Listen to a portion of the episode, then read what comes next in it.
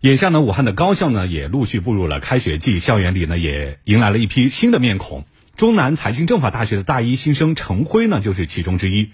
今年的八一建军节，他收到了学校编号为八一的录取通知书，对这个退伍的小伙子而言有着特殊的意义。接下来我们来听报道，这封录取通知书我一定好好珍藏。由湖北台记者周翔、张一恒采制。距离开学还有一周，程辉已经提前和学校联系，忙着为入校后的社团工作做准备。开学前的准备已经就绪，程辉小心翼翼地拿出录取通知书向记者展示。他说：“这封录取通知书的编号是八十一，对军人退伍的他而言，有着十分特殊的纪念意义。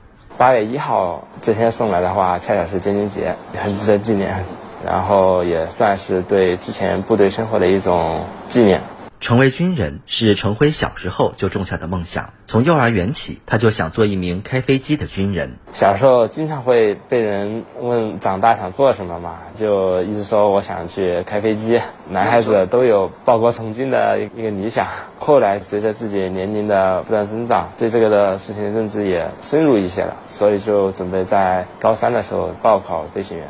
二零一七年高考。他考出高于一本线四十八分的成绩，顺利进入海军航空大学，成为一名光荣的海军航空兵。得知自己的儿子考上了军校，程妈妈也为他感到高兴。哎呀，我们全家都支持，因为我们家几代都有当兵的。我的父亲以前当过兵，我的哥哥也是的，我的侄子都是当兵的。到后来说当兵，我们就特别开心。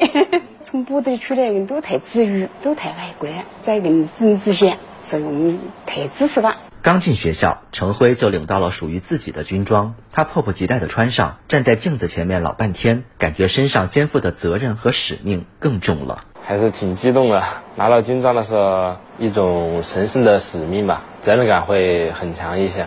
军校的生活让陈辉收获许多。一次从烟台流亭机场到沂蒙山革命老区的拉练中，他需要和战友一起背着四十斤重的装备和七斤重的枪，在五天四夜里徒步行走近四百公里，路途艰辛，山路多。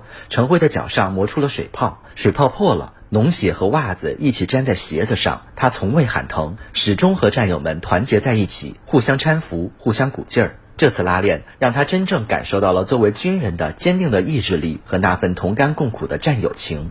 战友情的话，其实感觉比外面的很多情感都要纯粹很多，情感共鸣会很深，就是两个人感觉就是像一个模子里面刻出来的一样。圆了参军报国梦。他又向着自己的第二个梦想出发，进高校学习经济专业。于是，程辉又开始投入到高考的备考中。去年九月的模拟考，程辉因为多年没有系统学习文化课程，只考了三百多分。但这并没有打击他的积极性。他通过自己摸索的复习路子，只用了半年时间，分数就翻了近一倍，来到六百分以上。早上六点多起，晚上大概是十二点睡觉。总体的话，学习时长大约在十五个小时左右。我感觉学习上面，它主要是一个你学习的整体规划和方法，还有抑制你决策力，就是你是否会去主动去想这个事情，而不是被动的去接受老师的传输的一些信息和知识。功夫不负有心人，今年高考，陈辉最终以五百九十一分的成绩圆梦财大。八月一号当天，学校副校长秦红一行去到程辉家中，专程送上这份编号为八十一的录取通知书，希望他能在新的学习生涯中继续发挥军旅生涯的优良作风。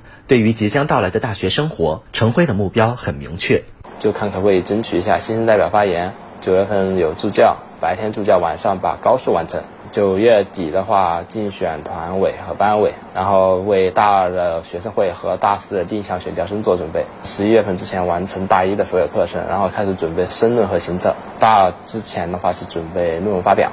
一九九九年出生的陈辉和零零后的新生比，也许年纪稍大一些，但他并不在乎，因为这是自己想走的路，坚定的走下去就好。人生的话，就更多的是走在自己的路上，在求知这个过程中的话。知识它是最重要的，自己的提升是最重要的。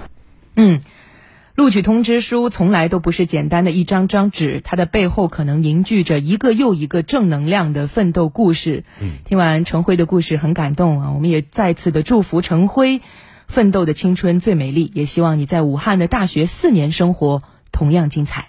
这里是焦点时刻，我们接下来过渡一小段广告，稍后更多内容。